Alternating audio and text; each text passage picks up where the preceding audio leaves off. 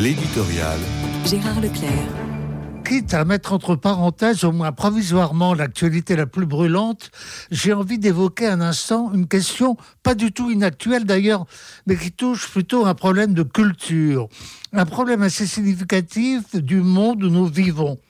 Il s'agit d'ailleurs de la langue, du langage, qui ne peut qu'être en accord avec l'air du temps, les mœurs, les modes.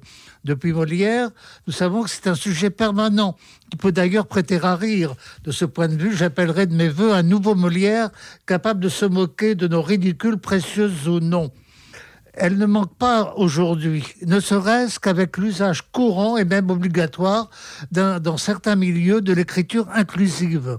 Mais on défense parfois le ridicule, car si l'on nous invite à réfléchir au concept d'homme déconstruit, qui prête à sourire, que dire d'une véritable police de la pensée, selon l'expression de George Orwell? Car on ne suggère pas seulement, on oblige et même on interdit. Ainsi, dans le monde anglo-saxon, les maisons d'édition emploie une armée de correcteurs chargés de débusquer, y compris dans les œuvres classiques, ce qu'il ne convient pas d'écrire, de lire, qu'il convient donc de supprimer.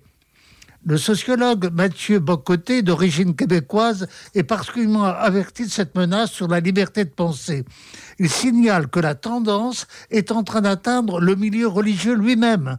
Ainsi, l'Église anglicane serait déjà engagée dans la réécriture de la liturgie selon les exigences de l'écriture inclusive. On utiliserait même le nom IEL, IEL pour parler de Dieu et le dépatriarcaliser.